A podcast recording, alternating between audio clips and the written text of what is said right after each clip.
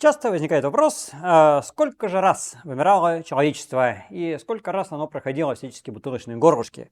Ответ очень прост, да постоянное, просто непрерывное только и делало, что вымирало. Э, вообще какого-то единого человечества, если честно, не было никогда. Э, есть некоторые сомнения, есть ли оно сейчас единое, э, потому что как посмотришь, что-то какие-то все не очень единые. Вот. А в прошлом и подавно, когда это были какие-нибудь там австралопитеки или там пятикантропы, каждые сидели маленькими группками, популяциями где-то там у себя. И даже если это не какие-то экзотические острова, а просто таки материк, расстояния уже играли роль. И могли на двух концах одного и того же материка сидеть и между собой не общаться вообще никак, потому что ходили-то пешком на расстояние там 30 километров. Ну пусть там тысячу километров, все равно Африка какая-нибудь там или Евразия гораздо больше. Вот. И в масштабах каких-то локальных популяций и групп вымирания происходили просто-таки непрерывно по самым разным поводам. Ну, самые банальные – это недостаток еды, очевидным образом. Но, правда, наверное, это и самая такая как бы экзотическая версия. Э, то есть она банальная, но редкая, потому что у древних людей на это был всегда один простой ответ. Если какая-то еда кончалась, она регулярно кончалась, конечно, там каждые две недели, они вставали и уходили. А поскольку не было ни таможен, ни границ, уходили там куда угодно, ну, собственно, так вот по всей планете расселились. Э, гораздо хуже были климатические изменения и э, изменения экосистем, приводили к тому, что уйти-то особо и некуда. Это приводило к вымиранию особенно всяких специализированных форм понятное дело. Ну, то есть еще таких не строго человеков, а кого-то более древнего. Ну, например, парантропов. А, парантропы, они же массивные австралопитеки, в свое время решили проблему э, изменения климата тем, что отрастили огромный жевательный аппарат. Гигантские гребни на черепушках, сумасшедшие какие-то скуловые дуги, безумную челюстную мускулатуру, мощнейшие челюсти с зубами – Э, ну, просто какой-то страх и ужас. И э, на первых порах это было очень успешно и здорово. Э, их было много, они хорошо развились, жевали свою осоку, какую-то корешки. Э, но примерно от полу, полутора до миллиона лет назад климат поменялся дальше. Возникла сезонность климата, когда есть влажный сезон, когда все хорошо, а есть сухой, когда все плохо. И уже как бы надо куда-то мигрировать. В этот момент появляются мигрирующие, собственно, животные, типа там зебр, антилоп, гну. А парантропы не смогли это реализовать, потому что ножки были коротенькие, толстенькие, и морда слишком жирная, и далеко с такой не убежишь. Ну и, собственно, когда вот эти вот замечательные прибрежные э, биотопы э, экосистемы стали исчезать, то и парантропы вымерли вместе с массой других тогдашних тварей. Э, всякими там свиньями, быками, жирафами, носорогами, слонами, ну, то есть всякого там что-то досталось, там каждой твари по паре там сохранилось. Вот, но э, от парантропов как раз не сохранилось. А аналог сохранился, это хабелисы. Но, что замечательно, э, первые представители хомо, которые родственники парантропов, на первых порах тоже дали очень слабое разнообразие. И э, с одной стороны, они, да, тоже проблему решили тем, что стали питаться в большей степени всяческим мясом, стали использовать орудия труда, у них стали расти мозги, с некоторого момента они даже отрастили длинные ножки и стали там куда-то далеко бегать, но это было далеко не сразу и не везде и не одновременно. Э, поэтому отдельные формы тоже уходили в тупики. Ну и вот этот, например, черепушка так называемого Homo microcranus. Э, ну это такое не очень хорошее название, там мало кто его вообще признает, даже мало кто про него знает. Э, но, с другой стороны, удачная по-своему.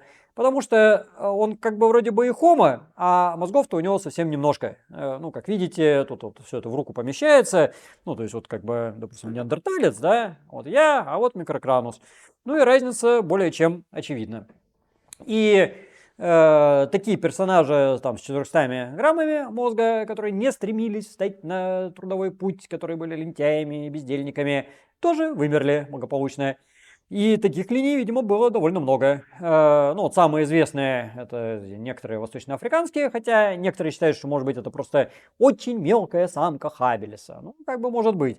А вот в Южной Африке австралопитеки сидибы и гораздо более поздние Homo naledi, это уж точно эволюционный тупик. Ну, потому что австралопитеки сидибы еще ладно, они там 2 миллиона лет назад жили, а наледи-то жили 200-300 тысяч лет назад.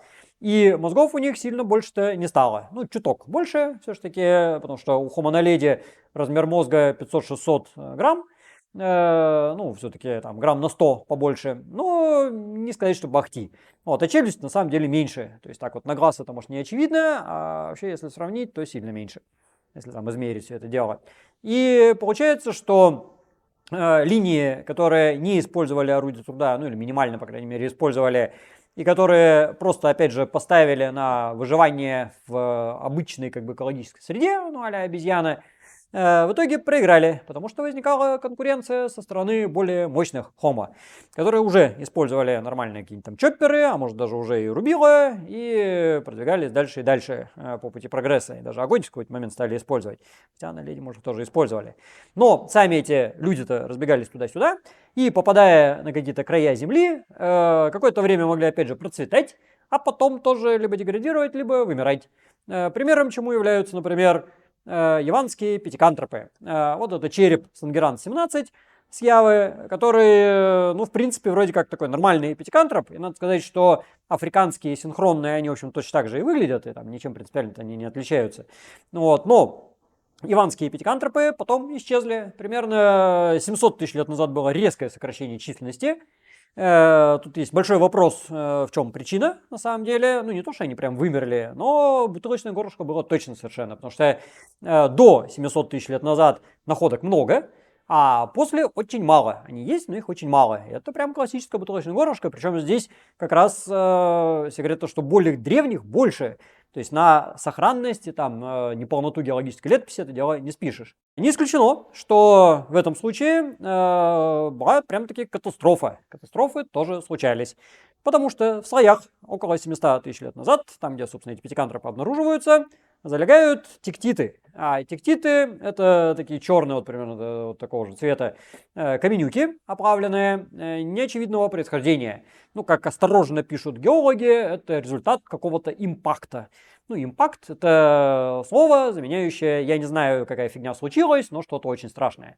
Ну, вот, ну так долго писать, поэтому пишут импакт. Как бы и вот импакт, и э, всю Юго-Восточную Азию от Китая до Австралии включительно, э, и все вот эти острова Индонезии в том числе, засыпал этими самыми тектитами.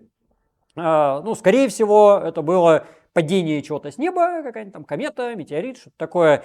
И по последним данным разведки произошло это где-то в Лаосе. Ну, по крайней мере, там э, лучший кандидат на кратер. Э, ну, он такой уже заросший, там мало чего от него осталось, но, видимо, там произошло. И во все стороны полетели расплавленные куски породы. В общем, сама-то порода, она не метеоритная, а земная, ну, такая хорошо расплавленная. Вот, ну, был еще вариант, что это вулкан, но вулкан так не шарахнет, чтобы долетел в одну сторону до Австралии, а в другую сторону до Китая из Лаоса. Э, и, может быть, еще и не один раз такое, кстати, тоже происходило, тоже не исключено. Но вроде там последние датировки где-то около 700 тысяч лет э, вырисовываются. И э, если раскаленные камни сыпятся с неба в больших количествах, надо сказать, Э, на вот этой гигантской территории, то как минимум будут лесные пожары. И замечательно, что после этого момента меняются фауны. Э, то есть там в Индонезии вообще регулярно фауны менялись, и до и после на самом деле. Ну и в этот момент очередная фауна меняется. И вот такие классические пятикантропы а-ля Сангеран 17 пропадают, а новые возникают. И в еще более позднее время они дают всякие экстравагантные экзотические формы. Как, допустим, люди из Гандонга, которые уже там 100 тысяч лет назад жили все там же на Еве, но были уже другие, потому что они еще более мордастые, у них огромадное надбровие, ну, лицевых отделов там нету, не найдено, но надбровие там просто страшная такая полка. И затылок там гораздо страшнее, ну, размер мозга чуток побольше. То есть, если у пятикантропов классических килограмм, то у гондонцев где-то там 1200 грамм уже все-таки может быть.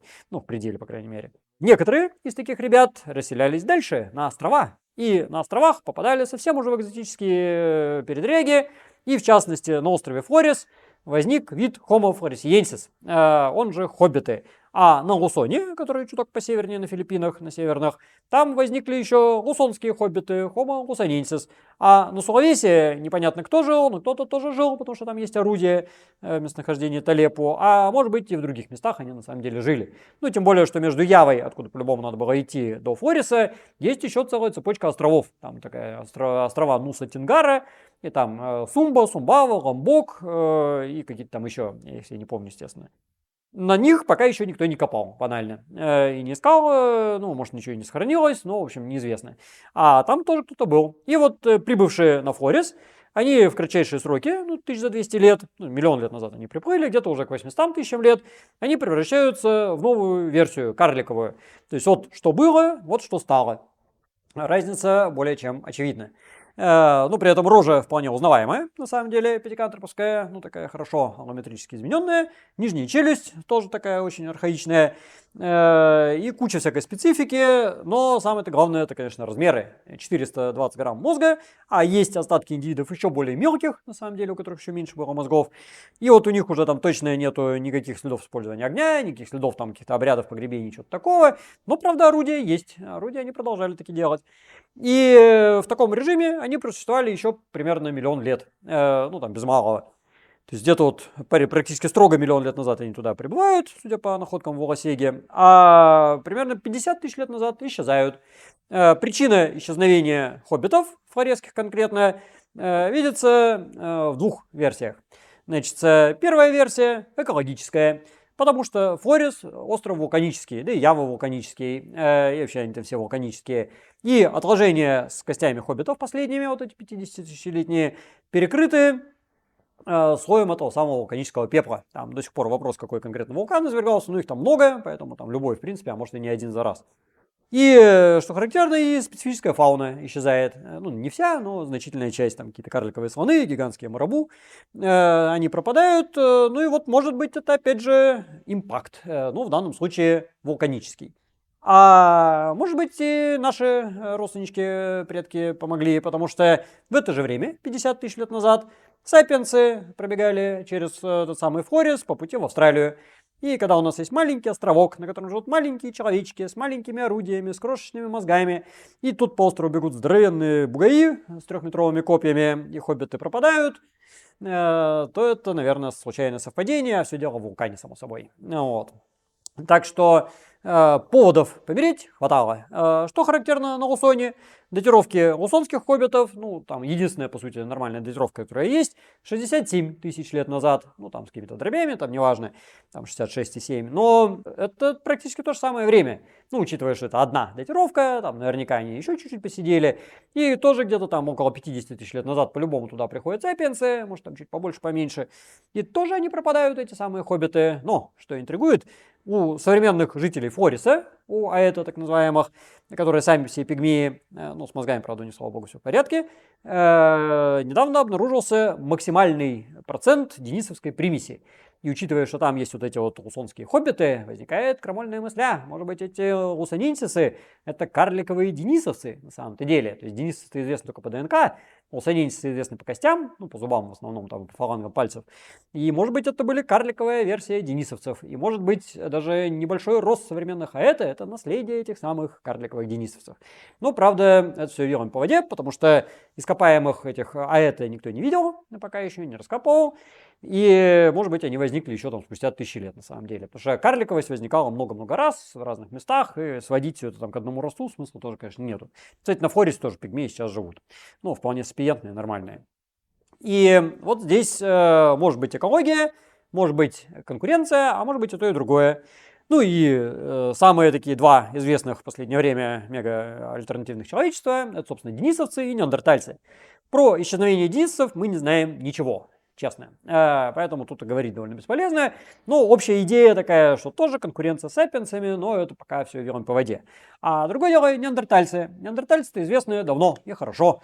Это череп из Ля Шапель-Люсен, один из самых цельных и красивых, и всячески изученных. Э, ну, слепок, понятно, но тем не менее.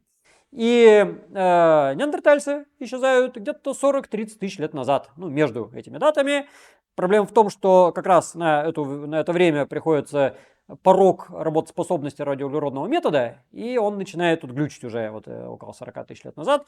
Поэтому из датировки даже 28 тысяч лет, и там даже более молодые, но они сомнительные. Вот. Но это даже не так важно, потому что главное, в это время э, климатические изменения какие-то запредельные не происходят на самом деле, то есть ледниковые были периоды и до, и после, и 40 тысяч лет назад, ну да, там что-то куда-то колебалось, но как-то без фанатизма. А вот то, что в это время в Европу приходят сапиенсы, это научный факт. И э, катастрофическим образом популяция неандертальцев сокращается, их и было немного с самого начала. То есть э, вот прямо как они там появились в этой Европе из предыдущих гильдебергенцев, так они всегда были крайне малочисленны. И последние исследования расселения неандертальцев и кроманьонцев, ну, благо у нас уже тысячи стоянок, если это на карту наносить с хорошими датировками, а сейчас их много, этих хороших датировок, то прям видно, вот, скажем, там 50 тысяч лет назад в Европе только неандертальцы, вообще там ни одного сапиенса нет. Э, стало быть, там 40-42 тысячи лет назад, где-то на краях, там, э, на Балканах, например, да, там на Ближнем Востоке, там за пределами даже Европы, появляются первые сапиенсы. Вот. ну там в Воронеже неожиданно, там в Костенках 14-х, там вот они чуть не 50 тысяч лет уже есть, э, добежали. И потихоньку они начинают расползаться, расползаться. Ко времени 30 тысяч лет назад неандертальцы уже на грани сознания где-то по углам сидят, где-то в Южной Испании, на тех же Балканах, на Кавказе, где-то уже там высоко в горах в Брянской области, на Полярном Урале и вот куда-то вот распиханные там в Южной Италии. А, э, скажем, 25 тысяч лет назад ни одного неандертальца уже нет. И э, все, как бы только одни сапиенсы. Более того, самые распоследние неандертальцы, я тычу в ваше пелюсен, но не самый распоследний, вот, но тем не менее самые распоследние неандертальцы, э, которые вот как раз между 40 и 30 тысячами лет, неожиданно приобретают более сапиентные черты.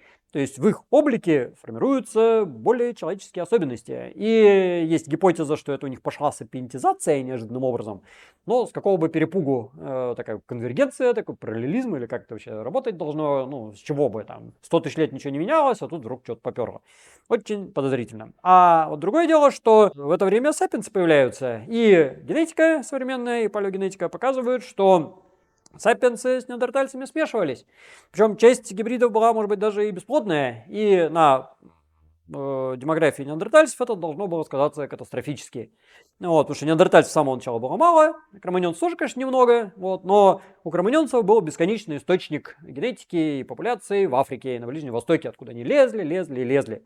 И вот в пределах там от 5 до 15 тысяч лет, э, там плюс-минус, ну, в зависимости от того, на каком месте, э, сапиенсы просто поглотили этих самых неандертальцев. Но не исключено, что и всяческие катаклизмы этому способствовали. Потому что 73 тысячи лет назад, ну, там то ли 73, то ли 74, на острове Тоба бабахнул, э, на острове Суматра, извиняюсь, бабахнул вулкан Тоба, э, который засыпал пеплом всю акваторию Индийского океана и, видимо, уничтожил все почти что тогдашнее население. Ну, только вот восточнее всякие хоббиты сохранились, на Яве там кто-то еще жил, э, но это уже так все-таки восточнее, чем Суматра. А в Индии, например, засыпало там на 6 метров местами. Э, там в каком-нибудь Явалапураме там найдено орудие просто в слое пепла. И вот представьте, что на вас сыпется там 6 метров э, толщиной пепла, жить неуютно становится. И на неандертальцах это, видимо, тоже таки сказалось, потому что как раз эти 70 тысяч лет там плюс-минус являются э, разграничением так называемых ранних атипичных неандертальцев и поздних классических неандертальцев. Для Шапелюсен поздний классический. И они приобрели вот такой мега-морозоустойчивый образ, потому что э, вот это мегаизвержение э, привело к падению температуры, потому что тучи пепла закрыли небо и планета остыла. Э, и на сапиенсах тоже сказалось, между прочим, потому что в Южной Африке и даже в Восточной Африке на стоянках вот как раз в это время имеются стерильные прослойки, или, по крайней мере, резкое снижение количества орудий. То есть даже на сапиенсах в Африке это дело сказалось. Уж, э, хотя они там на экваторе могли сидеть, спокойно казалось бы. Ну, вот. Но все-таки на сапиенсах меньше, потому что они на, на экваторе на что были. Э, и уже вот когда они оклемались, порядка там от 50 до 40 тысяч лет назад, им гораздо проще было покидать эту самую Африку, потому что на пути население было мизерное. Ну, какие-то там еще неандертальцы единицы, конечно, были, но их было уже гораздо-гораздо меньше. А порядка 40 тысяч лет назад, тоже там не в один присест, а с интервалами, были еще извержения флегрейских полей в Италии. Причем пепел засыпал все, вплоть до Воронежской области. Где-то у меня вот там мешочек. О, этот пепел флегрейских полей. Э, прям даже далеко тянуться не надо, это удачно. Ну, это я был, когда Борщева, э, добрые археологи, мне э, сказали, хочешь? Я сказал, вначале сказал, не надо, нафиг мне нужен, а потом решил, ну, что бы и не быть. Вот он у меня теперь есть. И вот его археологи раздают всем там лопатами просто до сих пор. То есть в Италии изверглась, аж до Воронежа засыпала. И дальше на самом деле.